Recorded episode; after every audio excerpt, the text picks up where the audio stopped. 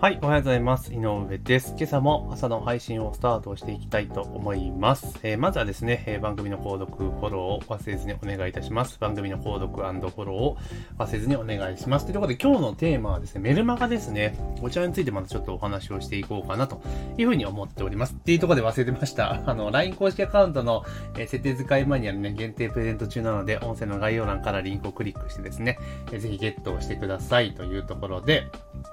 で、メルマガの、えー毎えー、配信ですね。こちらについてちょっとお話をしていくんですが、えー、私自身ですね、メルマガを毎日18時30分に、えー、一応ですね、送信をさせていただいております。今、読者が、えっと、約2450人ぐらいいる感じですかね。で、メルマガ自体運営を始めてから、いつからかな ?2000、9年ぐらいからやっているので、もう早10年以上実はやってたりはします。で、まあ途中ね、やめちゃったりとか、配信しなかったりとかしていたりとかするんですが、えー、2018、18年の9月1日からですね、えー、毎日配信、経営を入れ直して、まあ、やっているわけなんですけれども、おかげさまでですね、今年の、えー、9月1日でですね、丸4年ですね。経過したというところで、まあ、1461通送っているわけなんですね。で、もちろん、その、途中ですね、ちょっと入院して、えー、手術を受けたりとかしていましたので、そこの期間は7日間とか空いちゃってはいるんですけれども、まあ、それでイレギュラー以外では基本的には毎日お届けしている、18時30分にお届けしている。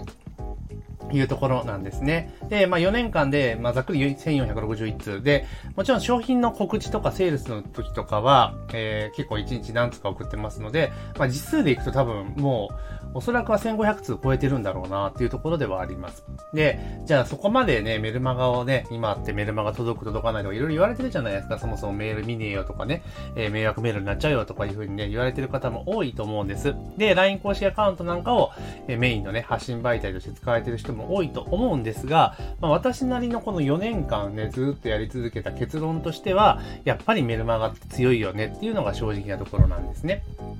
で、確かに、えっと、以前ね、えっと、比べると、え開封までの時間が空いたりとか、もちろん届かないっていうことも当然あったりとかするんだけれども、えー、ね、以前よりちょっと具合は悪くなってるのは事実です。だけど、じゃあそれで全くメルマガで効果がなくなったのかって言ったら、やっぱそんなことはないんですよね。で、かつ、しっかりとした情報を取りたい人っていうのは、やっぱりメルマガなんですよね。なんてとこまで行っても。で、じゃあ有料の、なんか情報配信とか見ていても、ほぼメルマガじゃないですか。逆にね。で、私も結構経済界の人とか、いろんな人のこうメルマガとか、こう、インフォ系じゃ限らずね、の有料メルマガとか取ってますけれども、やっぱメールなんですよね。どこまで行っても。ってことを考えたときに、やっぱり主軸となる情報発信メディアとしては、えメルマガっていうのはやっぱ持ってた方が絶対いいなっていうところなんです。で、実際、私自身の今の、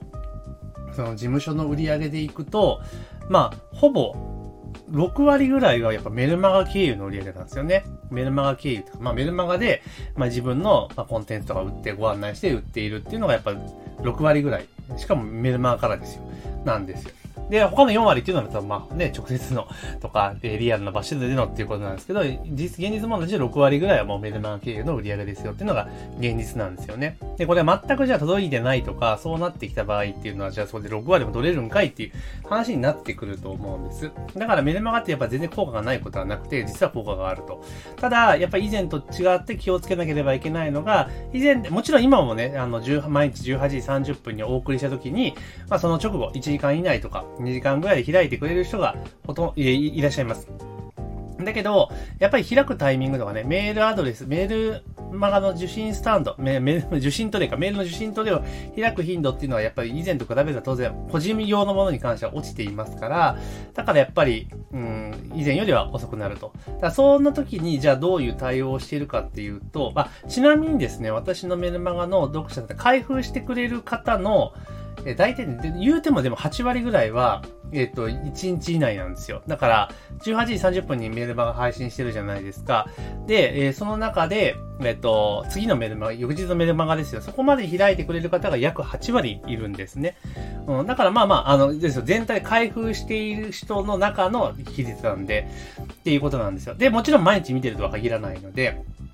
まあ、ざっくり興味があるテーマだったら開いてもらってるかなっていうところになってます。で、その中で、じゃあ、あの、普段のね、情報発信に関しては、まあ、そんなにね、その、今日見なきゃダメよ、明日見なきゃダメよってことはないんだけれども、例えば商品のご案内とか、企画のご案内とかするときっていうのは、どうしても期間限定ものになっちゃうじゃないですか。いついつから募集しますよ、みたいな感じになっちゃうので、まあ、そういったときちょっとね、ああの、頻度が遅くなってるのはちょっと辛いなっていうところは正直あります。とはいえですね、さっき言った通り開封される方の8割は、要は24時間以内に、えー、開いてくださってるっていう実情を踏まえると、まあまあそこまで気にする必要はないかなとも思います。ただ、いや、極力やっぱ取りこぼさないようにするためにどうするのかっていうと、あの、今年から結構、どうしていうかこの、この2ヶ月ぐらいですか、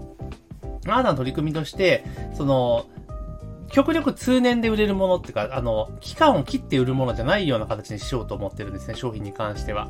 もちろんだから、その、それぞれセールスとか提案するタイミングでは3日間とか切りますけれども、そのスタートするタイミングとかね、売るタイミングっていうところを、えー、比較的その自由度の高い形にしようとしているんです。だから、例えばその何かの商品とかね、商品新たな企画とか提案した時に、その、通常だったらね、いつかいつまでにオプト入ってくださいっていう風にやるじゃないですか。でね、そのオプトに入る期間間っていうのを、まあ、基本的にはまあ、お尻を当然決めるんだけれども、当然その期限が切れた後とかにもクリックする人っているじゃないですか。で、そういう人こぼさないようにするためにどうしたらいいのかっていうところで、行くと、今やってるのはその、なんだろう、そのオプトインページに入ったところを起点でカウントするような形にしてるんですよね。だから、そこ開いた時からカウントするから、で、開いて登録、あ、違う、開いて登録が終わったところからカウントするようにしてるんですよ。で、そこから3日間っていうので、例えばウェブ、ウェブセミナーとかそういったものをご案内をするって形にしているので、要はスタート点がそれぞれ違うんですよね。スタート点さえ、その人のタイミングに合ったところで提案できるようになれば、まあ、比較的従来と近いような、以前と近いような形でセールス展開ができるかなっていうのでやっています。で、今私が使っているメルマガ配信スタンドって、あの、クリックでシナリオを打つことができるんですよ。だから例えば、えランディングページとかね、のリンクを貼っておいて、そこを見たという、クリックした、画面が遷移した時にクリックしたっていう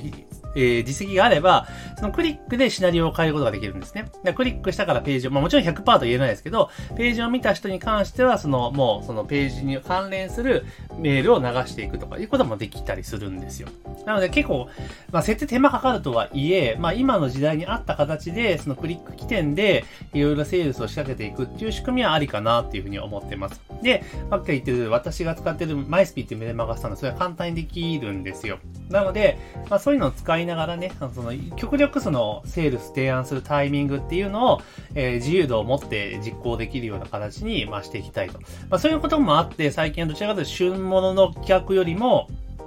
まあ、比較的長いスパンで、まあ、ご提案できたりとか、ご案内できるような企画っていうのを意図的に作っているとか、そういう理由が実はあったりします。なのでちょっと話はそれましたが、あの、メルマガはまだまだ全然いけますし、あの、逆に言うと、あの、LINE 公式アカウントっていうのはもちろんね、すごいパワフルなものでもありますが、やっぱり私的にはサブに使うのがちょうどいいかなっていうのは思っています。だから例えば、ここ一番でセールスかますときに、例えば今から始まりますよ、なのか、あとも締め切り間近ですよっていう、まあそういうところでね、こう、今メール送ったんですぐ確認してくださいみたいな、アラート的に使うんであれば全然いいけれども、情報を届けるとかね、そういった使い方はやっぱなかなか向かないなっていうのが正直なところです。なので、LINE 公式アカウントを使うのであれば、メルマガの代替で一斉配信に使うよりも、むしろ、その、読者さんとかね、購入者さんとかのコミュニケーションツール、例えば質問に対して答えるとか、まあそういった位置づけで使うのが、まあ一番、まあ合理理的というか、えー、その LINE の特性を活かした使い方ができるんじゃないかなというふうに思ってます。ですから、情報発信の主軸としては、やはりメルマガっていうのを置いてですね、やっていくのがいいかなと。で、やっぱりなんだかんだでメルマガ始めようとするとリスト集めたりなんだか大変じゃないですか。だから、だから結局、参入、新規参入者が実は意外に少ないんですよね、メルマガって。今、だったらツイッターとかでさ、パパパパパ、スピーディーに展開できるじゃないですか。だけど、やっぱり、ある程度単価の高い商品を販売したいとかっていうことを考えていくと、やっぱりメルマガとか、ある程度の文章量っていうのが必要になってきます。で、今の時代ってその文章読めない人とか読まない人が多くなっているっていうのはもちろん事実としてあるんですけれども、まあ、そこに完全に、なんて言いましょうか、その、迎合するというか、合わせにかかってしまうと、あの、むしろですね、あの、話わからない人が入ってきちゃうリスクがあるんですよね。だからある程度、その例えば教育系のコンテンツとかそういうのを売ってる場合であれば、そのメールでしっかり読ました上で、セールス提案するっていう形にすることによって、まあフィルタリングにもなるかな、フィルターにもなるのかなと。要は、その、なんだろう、日本語読めない人とか日本語が通じない人、意味意味合いで通じないって人ですよ。っていうので、やっぱしんどいんですよね、お客さんとかに入ってきちゃうと。だからそういった意味でも、やっぱメルマガっていうところで経由して売っていくっていう方が、まあリスクヘッジにもなるんじゃないかなとちょっと思ったりはしています。ですから、まあ賛否あるかもしれないですけども、メルマガに関してはやっぱどんどんどんやっていった方がいい。えー、新規で入る方が少ないからこそ、ちょっと最初はしんどいけれども、そのやった分だけの、まあリターンというのは必ず大きい媒体だと思いますので、まあぜひですね、ちょっと情報発信でメルマガどうかなと思ってる方は、えー、チャレンジしていただけるといいかなというふうに思っております。というところで今日はですね、私のメルマガが毎日配信が4年超えまして5年目突入しましたっていうことがありましたので、ちょっと今日はメルマガに関連するお話をさせていただきました。ぜひね、えー、え番組の購読もしくはフォローを忘れずにお願いしますというところと、あと LINE 公式アカウントの設定使いマニュアルをプレゼントしておりますので、ぜひね、音声の概要欄に URL 貼ってありますが、そちらの方から、え請求をしていただければというふうに思っております。というところで、本日の朝の配信は以上とさせていただきます。今日も一日頑張っていきましょう。